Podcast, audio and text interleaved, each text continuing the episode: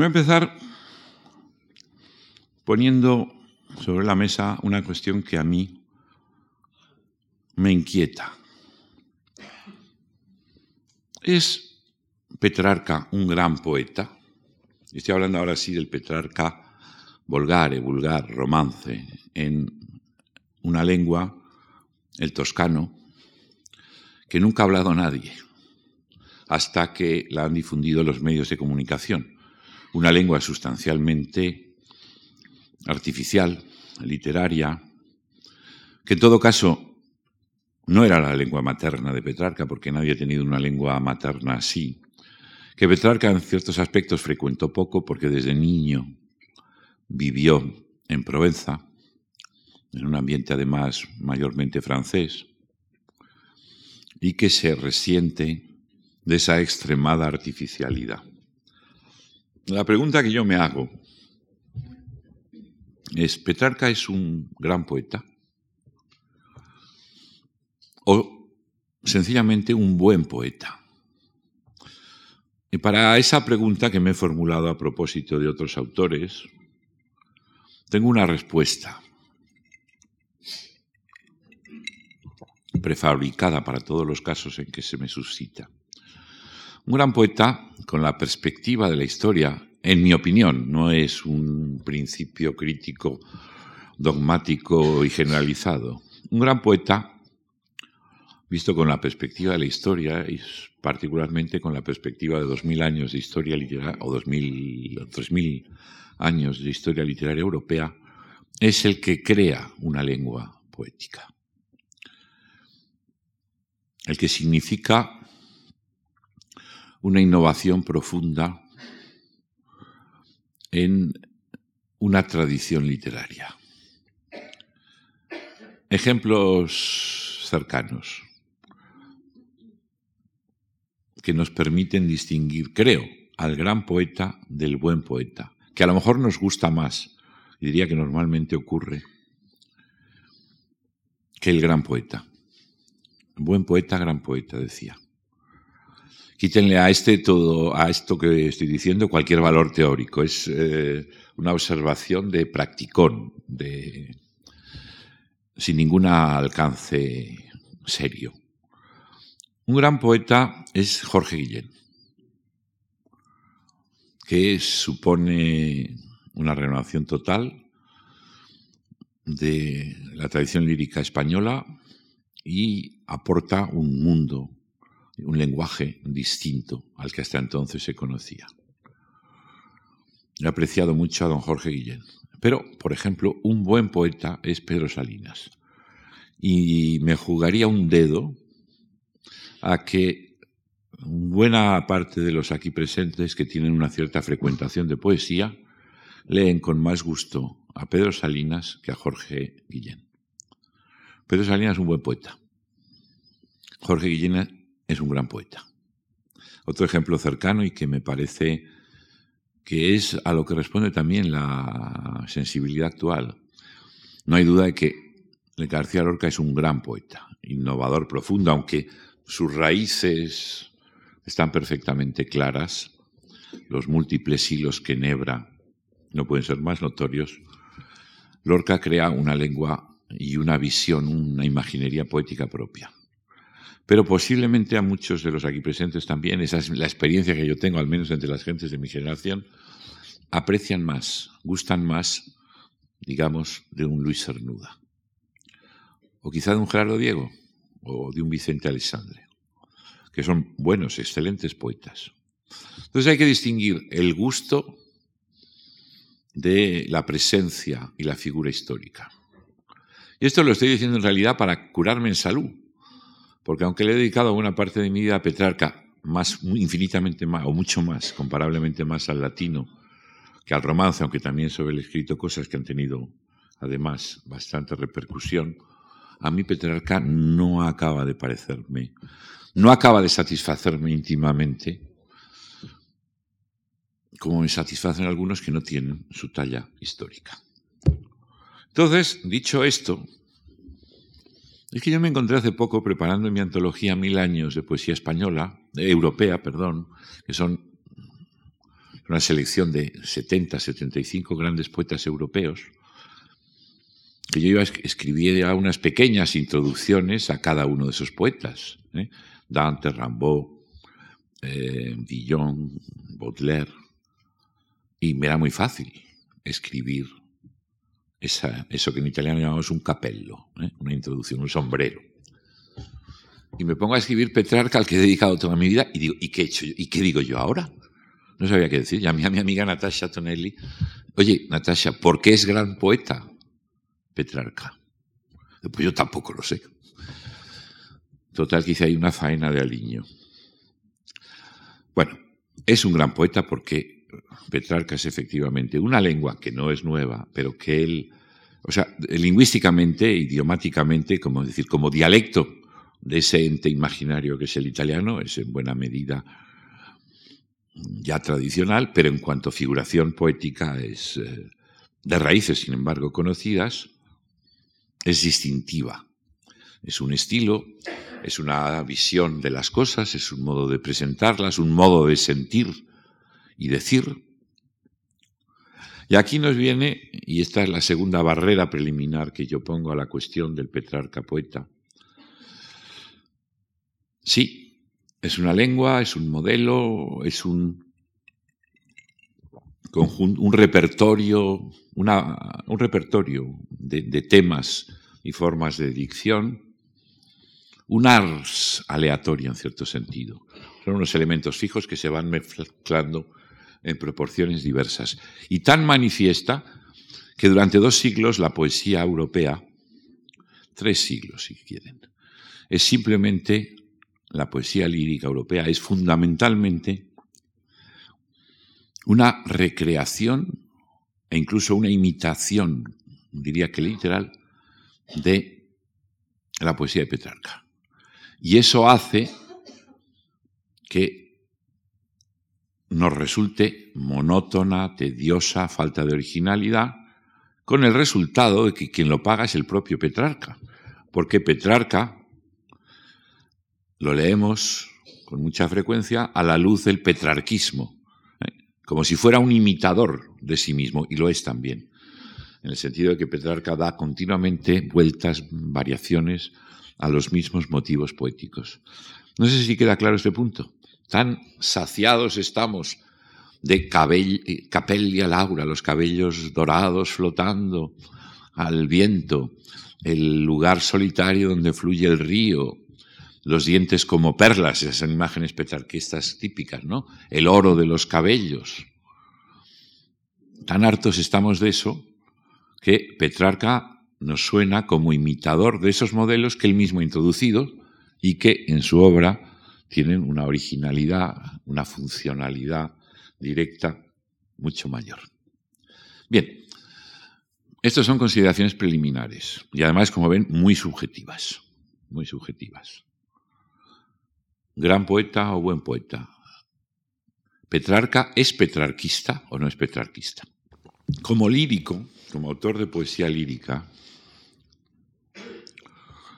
Petrarca debe iniciarse en sus años de estudiante en Bolonia, hacia 1320 y siguientes. Y es autor de una colección de poemas que solemos llamar el canzoniere, el cancionero, pero cuyo título más legítimo es Rerum Vulgarium Fragmenta que quiere decir más o menos, pero el título es ya de suyo de una está necesitado de una exégesis que yo en parte he hecho, muy detenida, quiere decir literalmente fragmentos de las cosas vulgares. ¿Pero qué son las cosas vulgares? Quiere decir las obras vulgares. Pero fíjense que en latín, más todavía que en romance vulgar, quiere decir sí, la lengua propia del vulgo, la lengua eh, hablada, pero que, como ese mismo adjetivo indica, tiene también una connotación despectiva, vulgar, de poco valor, de poco interés. Y, de hecho, el canzoniere petrarquesco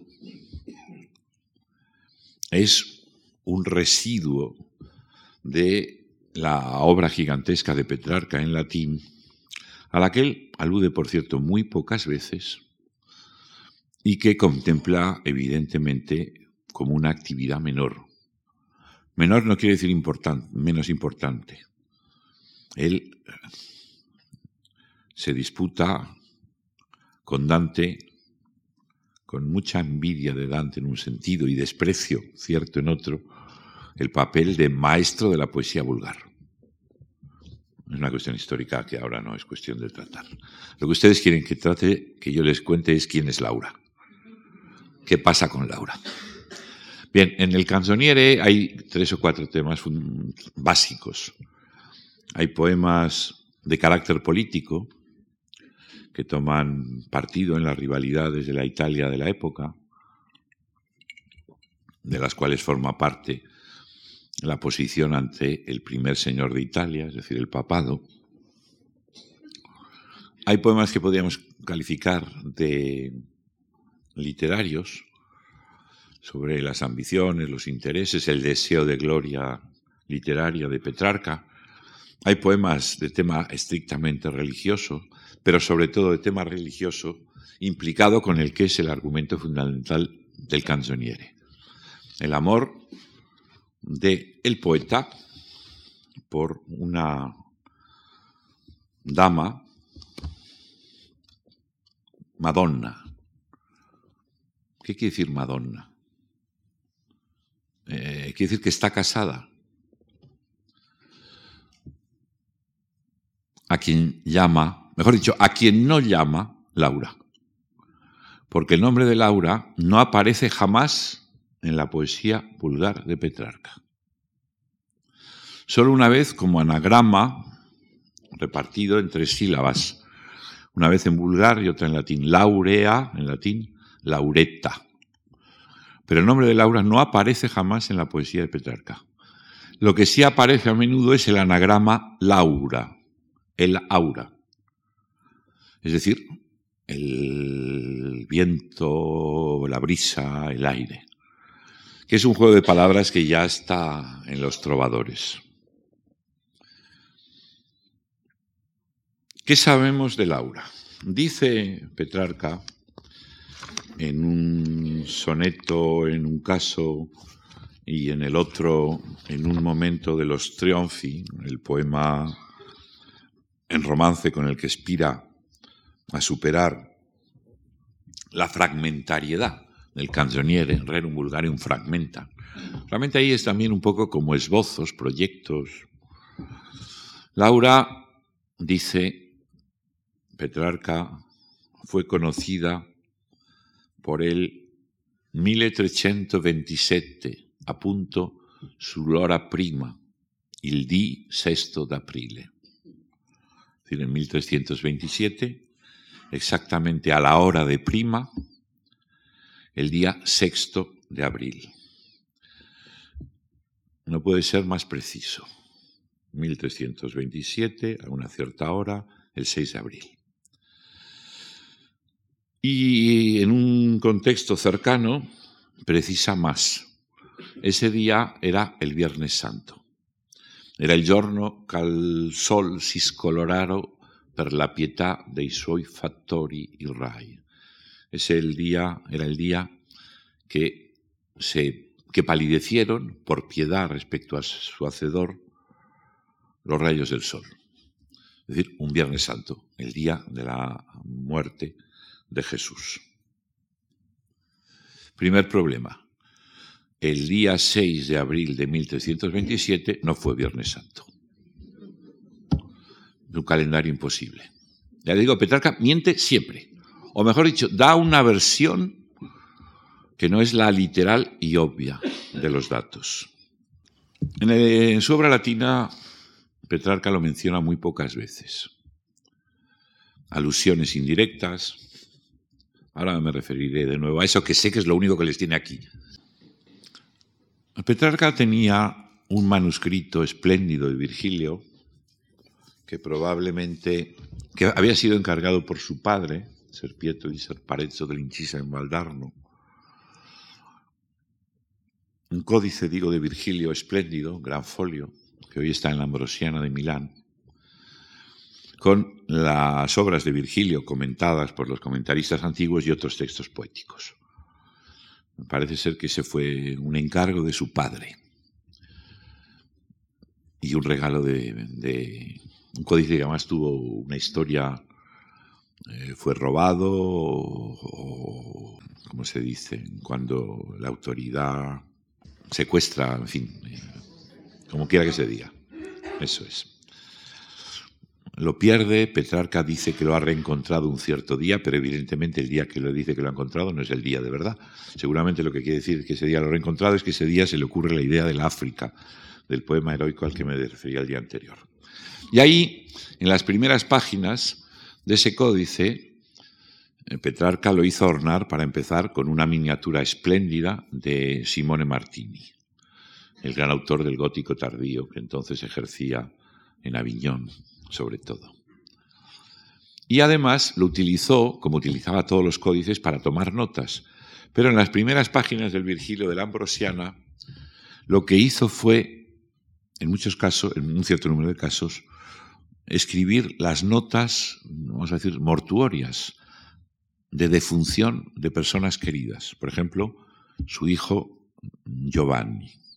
Y también la muerte de Laura. Y allí, dice Laura, propris virtutis, ornada y celebrada por mí por mis cantos, la conocí el día 6 de abril de, 1300, el día 6 de abril de 1327 en la iglesia de Santa Clara de Aviñón y vino a morir también el 6 de abril de 1348.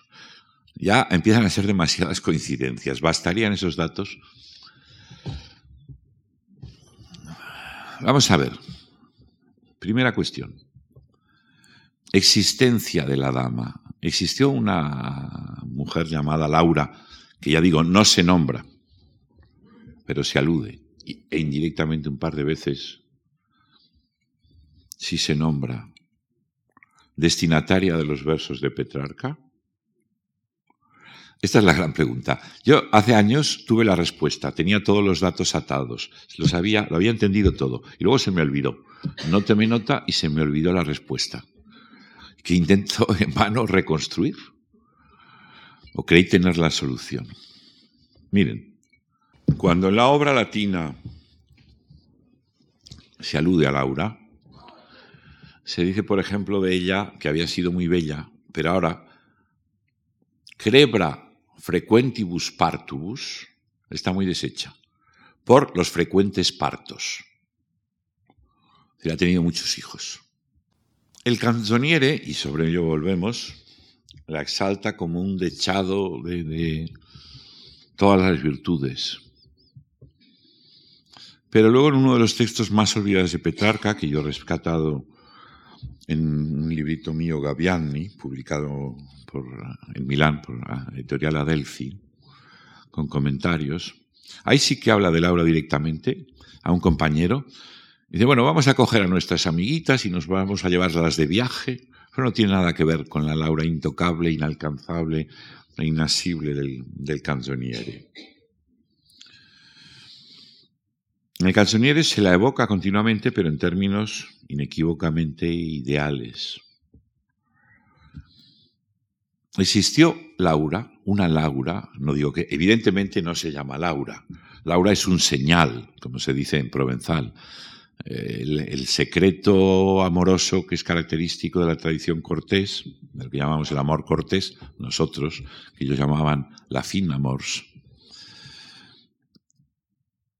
con unas damas normalmente casadas, pide que no se mencione a la dama por su nombre, sino por un, por un señal, eh, por un seudónimo, podríamos decir.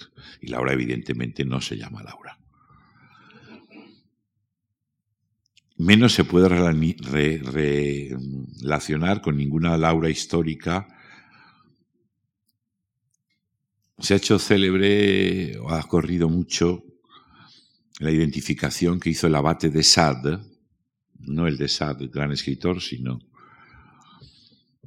un cercanísimo pariente suyo, de Laura con una Laura de Noves, que sería también Laura de Sade. Y tan y tan empapadas están las, los cerebros de las gentes corrientes de ese nombre, que una vez que yo di una conferencia en Pavía sobre Laura, reuniendo todos los datos y no con la brevedad de síntesis que estoy utilizando ahora, al día siguiente en el jornal de Pavía decía que yo había estado hablando de Laura de Noves, cosa que había evitado totalmente. No, no sabemos nada, no sabemos nada de Laura.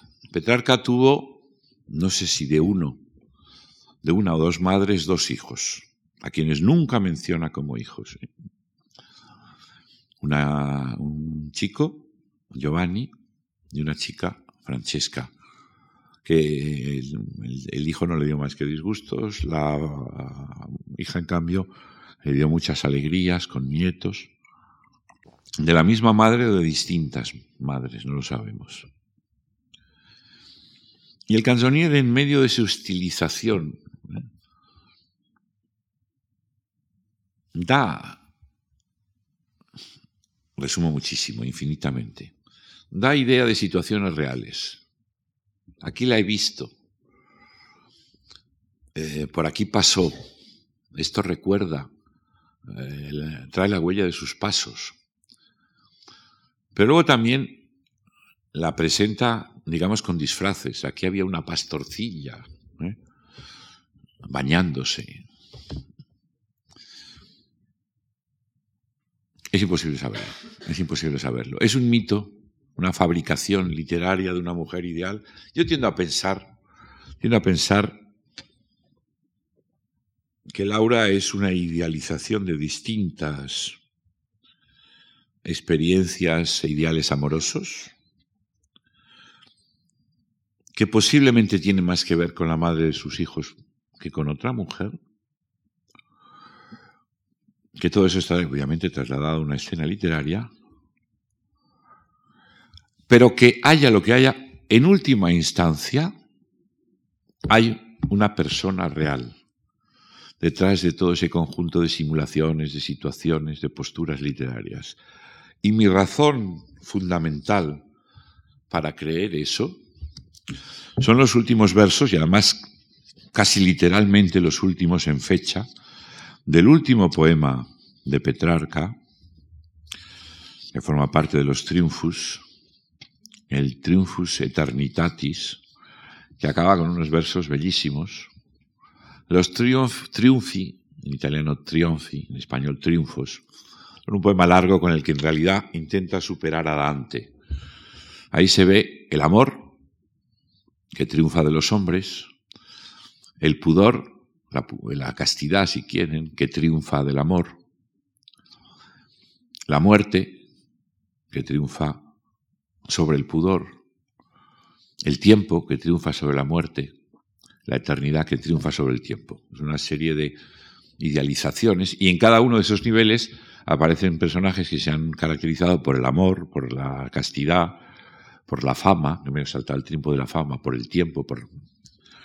Y los últimos versos, el triunfo eternitatis, que son el triunfo de la eternidad, que son además literalmente los casi los últimos versos que escribió Petrarca, acaban con un recuerdo de, Laura.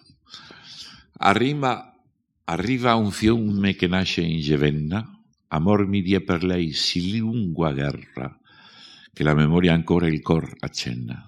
Felice sasso che il bel viso serra, che poi avrà ripreso il suo bel velo, se fu beato chi la vide in terra, or che fia dunque a rivederla in cielo. Es al lado de un río, el que pasa por Avignon, que no me acuerdo cómo se llama, que nace en el Mont Ginebra, Amor me dio por ella tan larga guerra, amor me dio per lei si guerra, que todavía la memoria amarga oprime el corazón. Feliz piedra, la de la tumba, que cierra, que cubre aquel hermoso rostro, que una vez que haya recuperado su hermoso velo, vestidura, si, fu, si fue feliz quien la vivió en la tierra, ¿qué será entonces volver a verla en el cielo?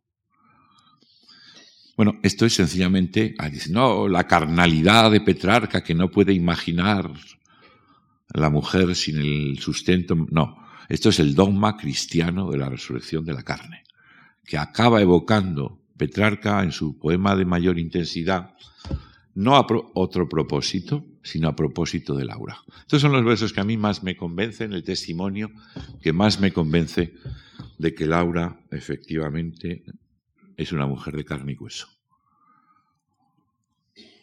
Y cerramos el asunto. Espero que con eso queden ustedes suficientemente insatisfechos. Gran poeta, sí,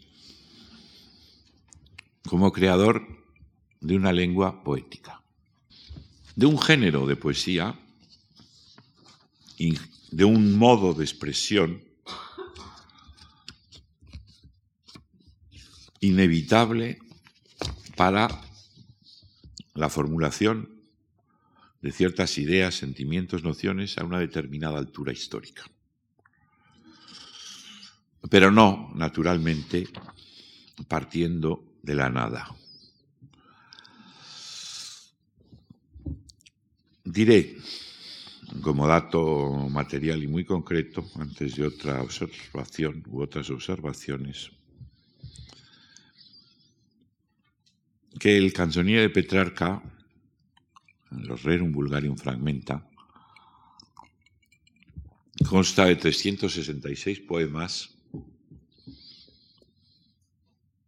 la mayoría, la inmensa mayoría sonetos, pero que también admiten otras formas métricas, la silva, la sestina, el madrigal, más largas o más breves que el soneto, y que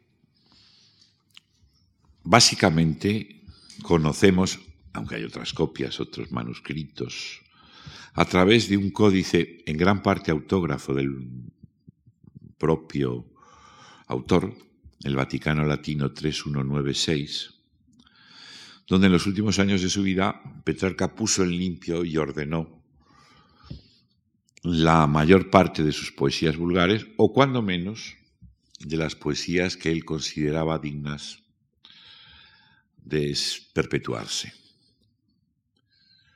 Ese libro está dividido en dos partes, que tradicionalmente, y no hago alusión a otros problemas de ordenación del tal volumen, se han conocido como Invita de Madonna Laura, poemas escritos en la vida de, de Laura, y poetas, poemas escritos después de la muerte de Laura. Pero esa distinción es falsa, no, es, no responde al, original que tenemos. El manuscrito Vaticano Latino 3196 está dividido en dos secciones y en medio hay unas páginas en blanco, pero la segunda sección no empieza con la muerte de Laura. Empieza en algún momento impreciso de los años 40 en el que Petrarca quiere poner el principio de una nueva etapa de su vida.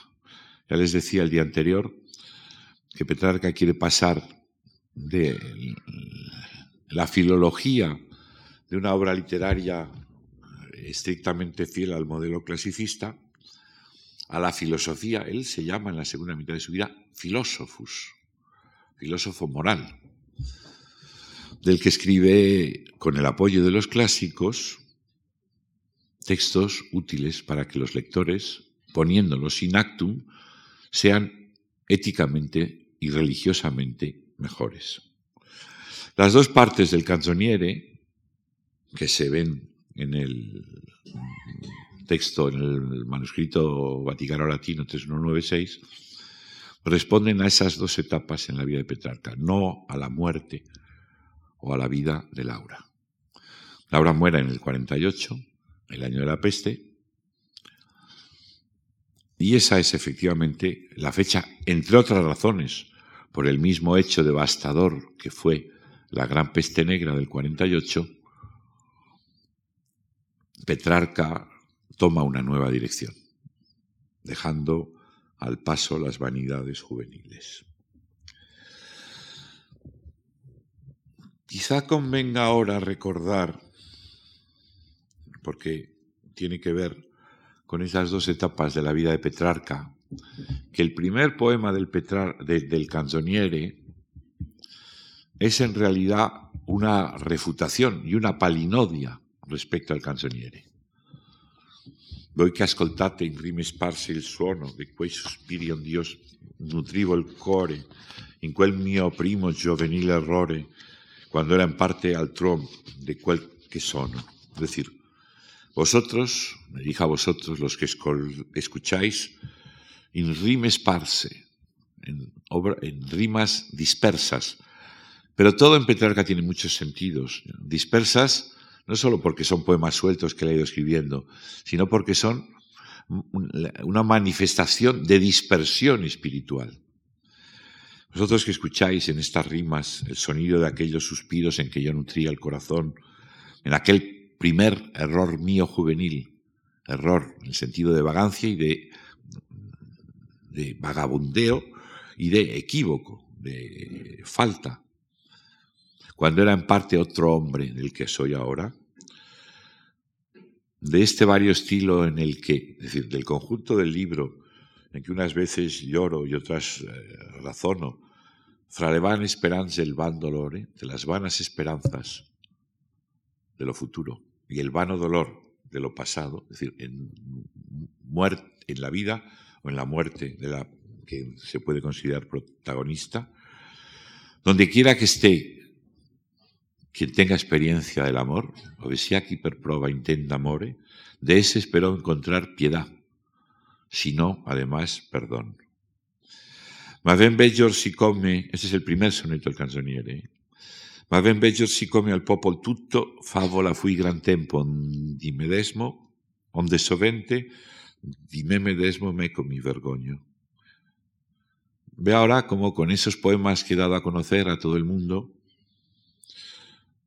he sido, me he puesto eh, en ocasión de ser fábula, hablilla, rumor, dar objeto a comentarios, por lo cual de mí mismo a menudo me avergüenzo. Del mío vaneggiar vergoña el fruto, el pentarsi, el conocer chiaramente que cuanto piace al mundo es breve soño. Y de esta mía época de vanidades a la que corresponden los poemas de este libro. El fruto es la vergüenza y el arrepentimiento y el conocer con claridad que cuanto piacha el mundo es breve sueño. Es decir, el primer soneto del canzoniere es una refutación como vanidad de todo lo que viene a continuación. Y está escrito desde la perspectiva del segundo Petrarca, el filósofo, sobre todo el filósofo estoico, que refuta las vanas esperanzas y, los vanos dolores. Está escrito con la perspectiva del filósofus, del Petrarca Maduro, que se juzga a sí mismo en todo lo que había sido su producción anterior. Volveré, volveré un poco sobre ello. La grandeza poética de Petrarca, vuelvo a mi punto de partida, es la creación de una lengua, de un estilo, de un mundo que marcará durante siglos toda la poesía lírica, pero que no está edificado a su vez, ni mucho menos, sobre un tratamiento radicalmente nuevo. Hay dos o tres bases fundamentales en la poesía de Petrarca. La primera son los trovadores provenzales y el mundo de motivos que los trovadores provenzales habían acuñado. La forma de concebir el amor, como los trovadores lo concebían, que es al modo feudal, al modo de una relación feudal entre la señora, mi dons, mi señor, porque no tiene forma femenina, mi dons, no existe en un lenguaje jurídico feudal, la forma femenina, midons, a la que sirve el trovador. Eso se establece una especie de vasallaje, de subordinación. Esa es la sustancia del sistema amoroso de la poesía provenzal. Y ese objetivo, ese vasallaje, esa subordinación, hace que el amor a la dama del trovador sea imposible, necesariamente insatisfecho por el abismo de diferencias que los separa. Evidentemente en la poesía trovadoresca hay otras cosas, pero el sistema del finamor, el sistema de las relaciones que rigen o que se dan entre el amante y la amada son esas. La amada es infinitamente superior y por consiguiente inalcanzable. Y por consiguiente, el poeta lo único que puede hacer es lamentarse de su mala fortuna. Una poesía siempre negativa, siempre de poco más, a veces gran poesía, pero con excepciones que si luego las hay, pero básicamente un planto, una queja, una aflicción ante la imposibilidad de alcanzar a la dama. Esto es fácilmente comprensible, en un sentido, no solo dentro de la estructura feudal que, organiza todo este mundo, como decía un amigo mío, si es tan guarra que se acuesta conmigo, yo no me acuesto con ella. A ver si nos entendemos. Es básicamente eso. Es decir, si es alcanzable, no es digna. O, el, o lo de Woody Allen, un club que me admite a mí, como.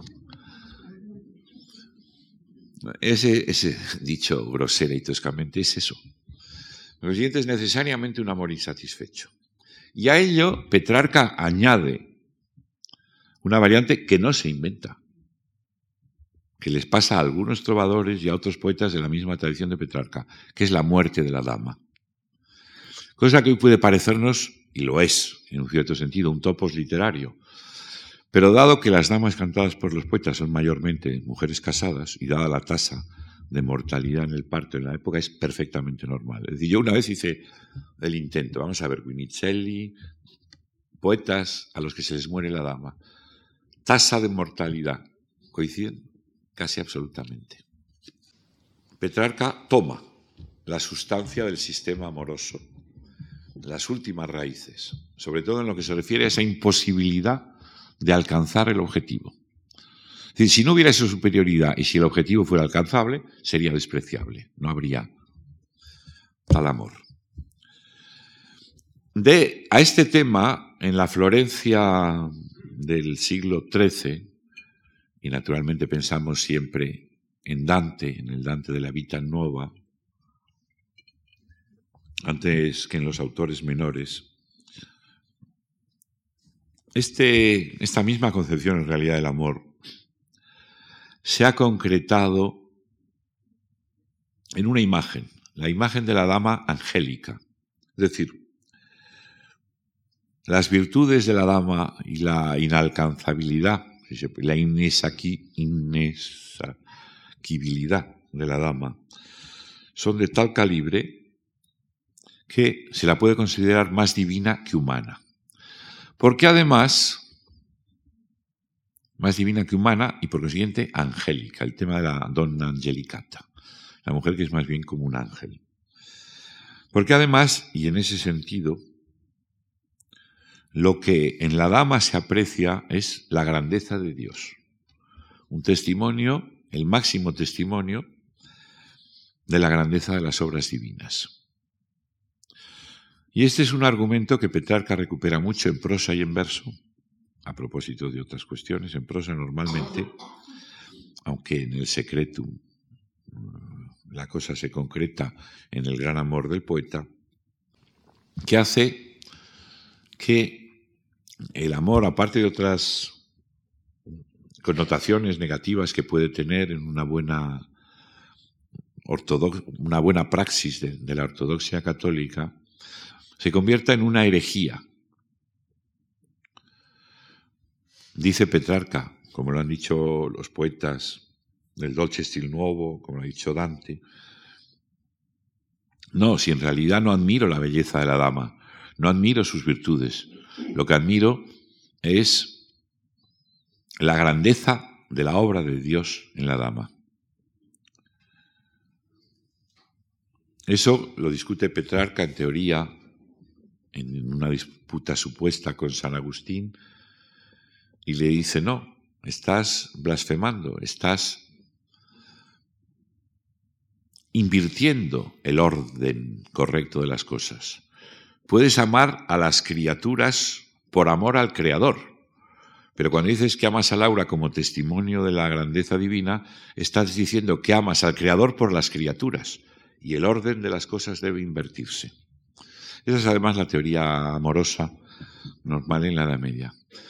Yo creo que esos dos puntos, está que hay tantísimas otras cuestiones, reflejan, reflejan quizá mejor que otras la deuda de Petrarca con la tradición, que él a su vez organiza y lega como un corpus dogmático a la posteridad.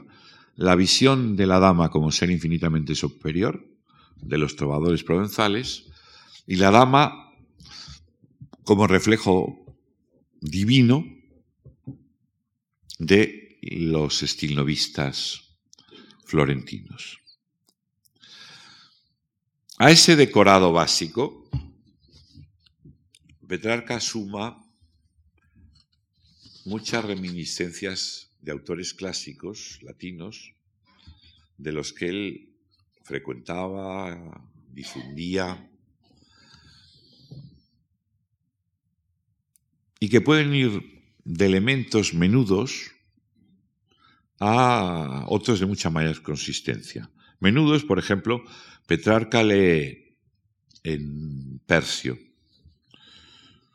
Quid quid calcaverit is rosa fiat. Por donde quiera que anduviere, en esos lugares nace, nacerá una rosa. Y de ahí Petrarca toma la idea de un paisaje que, y esto tiene una inmensa repercusión, claro está, un paisaje en el cual Laura discurre y va cubriéndose de flores a medida que ella eh, avanza, como si estuviera creando el mundo. Come il candido pie per l'erba fresca, i dolci passi onestamente move, vertù che intorno ai fiori apre e rinove, delle tenere piante sue parquesca, como el cándido, a medida que el cándido, el blanco pie, esto es exactamente el petrarquismo. El cándido pie, el blanco pie, la fresca, y dolci passi, honestamente, etcétera, etcétera. Todos estos son elementos de una, de una ars combinatoria que puede, como su propio nombre indica, basta redistribuir las piezas para crear nueva poesía, que es lo que será la tradición del petrarquismo, con grandes maestros que la desbordan y van más allá y la recrean en muchos aspectos fundamentales, o con otros que se limitan a, a, eh, a combinar las piezas. Come per l'erba fresca el albo pie, honestamente móvil dolci passi. No hay más que darle la vuelta. Esto es el petarquismo. Y esto es lo que a fuerza de, como decía, de repetición, cuando lo vemos en Petrarca en sus orígenes, nos lo hace muchas veces difícilmente aceptable. Ahora bien, esto también es de origen clásico y es una gran originalidad en muchos aspectos. El canzoniere de Petrarca es un libro de poesía. Es un libro. Bueno, eso es como un libro de poesía, cuando se habla de poesía lírica, es un poco una antítesis, ¿eh? como aquello que le gustaba a don Pío Baroja, el pensamiento navarro, ¿en qué quedamos? ¿Eh? O guardia civil, ¿en qué quedamos? Es guardia civil, matrimonio feliz, matrimonio feliz, las dos cosas no se compaginan. Si es libro de poesía, la unidad poética es el poema lírico, el poema aislado. Por consiguiente, autosuficiente. Un libro de poesía, en cierto sentido, es una contradicción en lo que ha sido la tradición histórica de Occidente. Cierto está que se le puede dar un hilo conductor, volver sobre unos y otros motivos, pero la unidad seguirá siendo el poema aislado. la idea de montar un libro, de hacer un libro de poesía, era casi impensable en los tiempos anteriores de Petrarca, porque la poesía se difundía por canciones, en los poemas provenzales y la mayor parte de la poesía lírica europea hasta el siglo XIV es puramente oral, canciones que nacen en el momento y que no tienen por su propia naturaleza posibilidades de, superposición. Se, bueno, se puede cantar una canción, otra y después, y darles ciertos aires unitarios, pero insisto, básicamente es una unidad independiente. El uh, de Petrarca es un libro, en, ese en, en el sentido de buscar, no ya hay los conductores, que los hay, sino una perspectiva unitaria que les dé consistencia. Y esa perspectiva unitaria se consigue por varios procedimientos. Una de ellas es la disposición en apariencia cronológica. ¿Por qué? A lo largo del libro, Petrarca va conmemorando el número de años que hace que ha conocido a Laura. Y todos esos poemas están por su orden. Primero o tercero, cuarto, séptimo. Y cada poema está a la altura cronológica que le corresponde.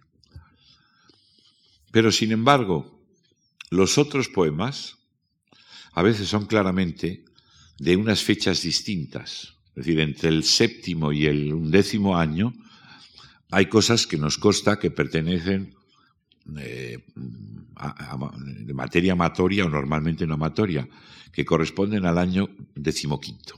O sea que hay una base, un sustento cronológico, pero no una disposición estrictamente cronológica. No quiere decir que todos los poemas estén puestos por el orden en que fueron compuestos o en que transcurre su acción.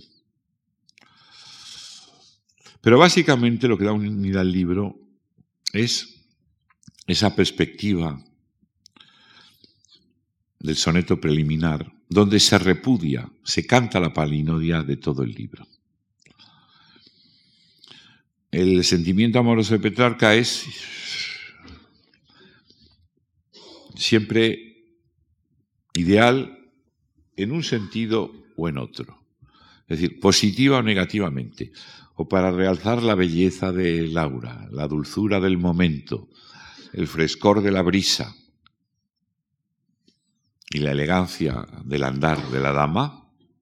O para todo lo contrario, lamentarse de su triste fortuna, de sus esperanzas frustradas, del tormento amoroso que lo consume. Petrarca está hurgando siempre, es también la tradición trovadoresca, en sus sentimientos. De la interioridad, de los sentimientos, de las actitudes de Laura, no conocemos más que lo externo.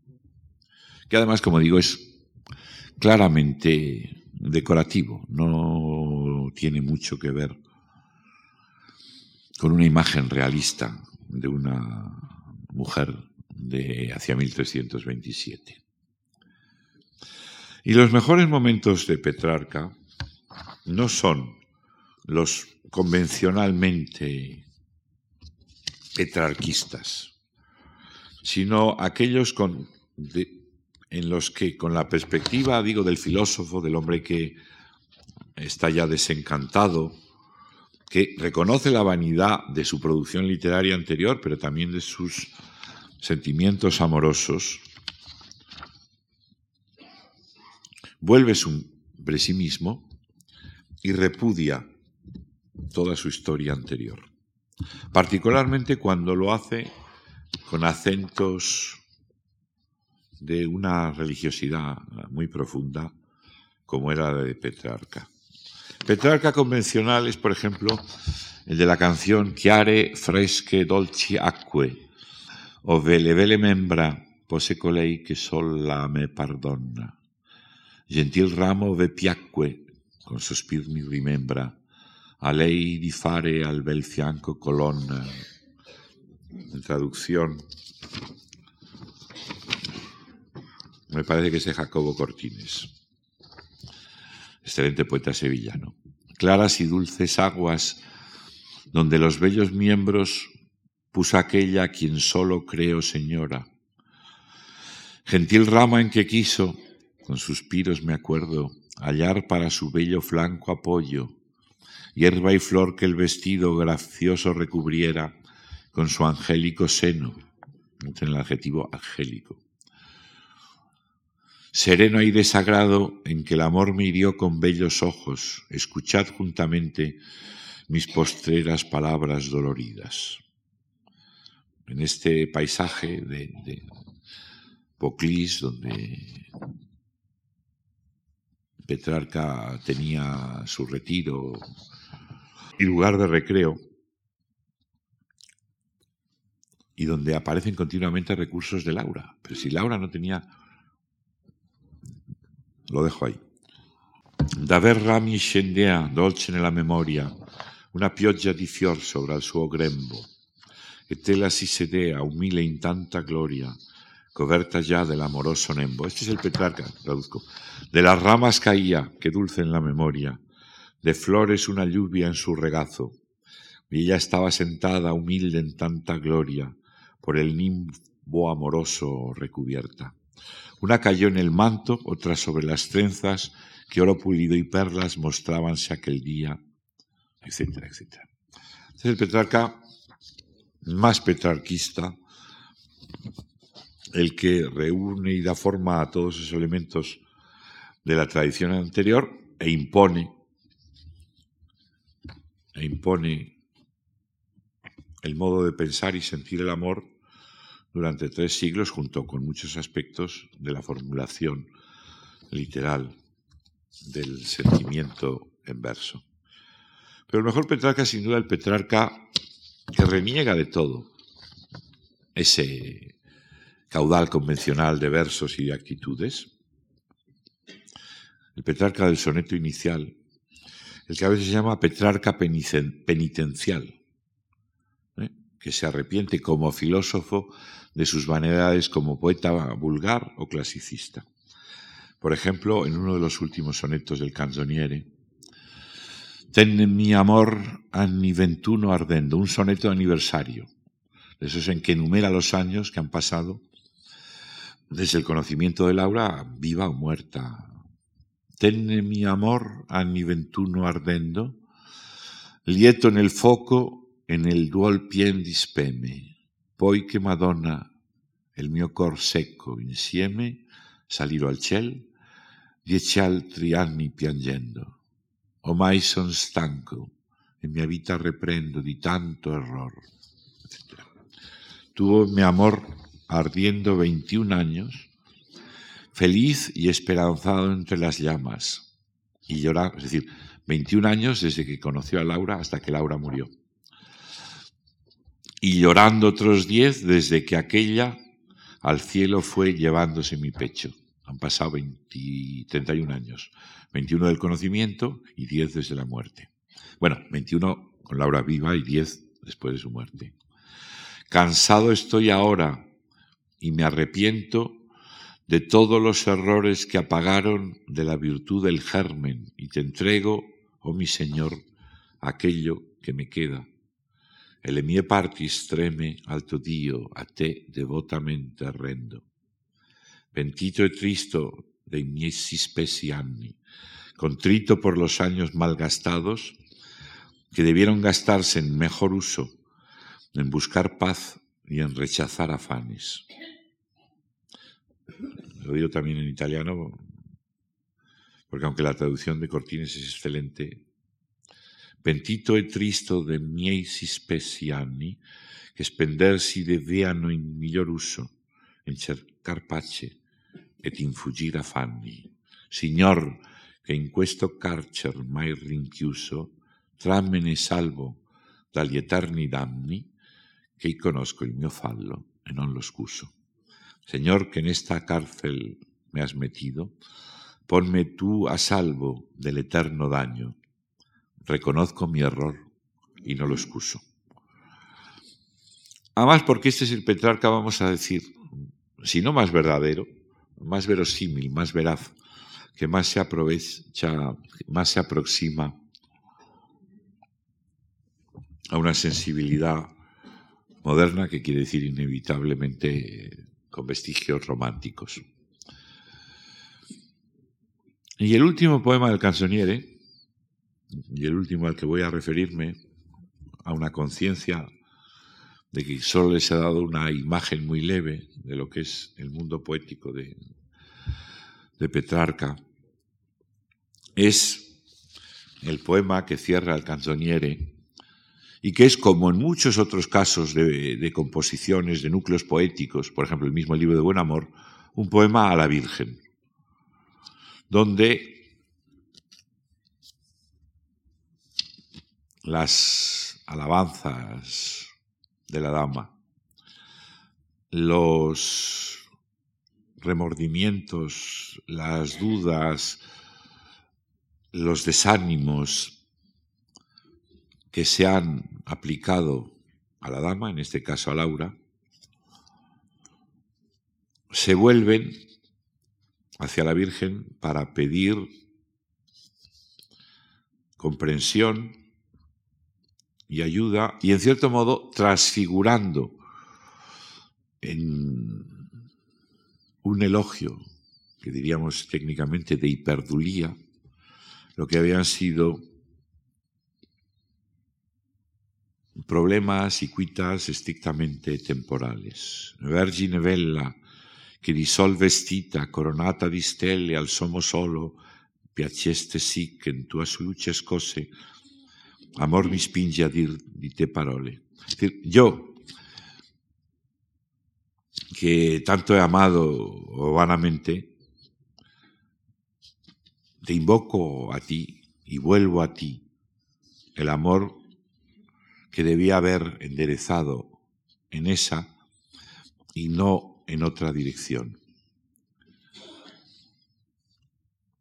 Y en el curso de esa plegaria a la Virgen, el razonamiento, y además muy hermosamente expresado, es el que se cifra en unos versos, que se poca mortal cosa caduca, amor consimirabil fe de soglio, che dovrò dir di te, cosa gentile.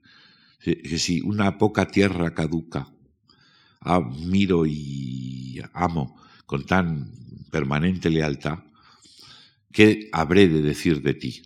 Pero eso es estupendo porque dice cosa gentile, cosa guapa, bonita, es un piropo. Entonces el canzoniere se cierra volviendo, cambiando de sentido todo lo que es su contenido humano para trascenderlo, como en los triunfi, hacia un mundo superior. Pero en definitivas cuentas, esta es también la trayectoria del Petrarca humanista, de la filología a la filosofía, de la pura eh, imitación formal a los contenidos morales de alta capacidad sentimental para hacer que el lector se mueva in, in actum, a actuar. En definitiva, si uno quiere, vida y obra, obra latina y obra en toscano, eh, eh, aspiraciones y realizaciones. Todo acaba en Petrarca cuando se lo ve desde la suficiente distancia, distancia que a veces también tiene sus connotaciones negativas, es últimamente coherente. Podemos resumir con sus infinitas complejidades Petrarca a unos cuantos puntos básicos que son los que en estos dos días yo he intentado, aunque haya sido muy imperfectamente, poner de manifiesto ante ustedes. Muchas gracias.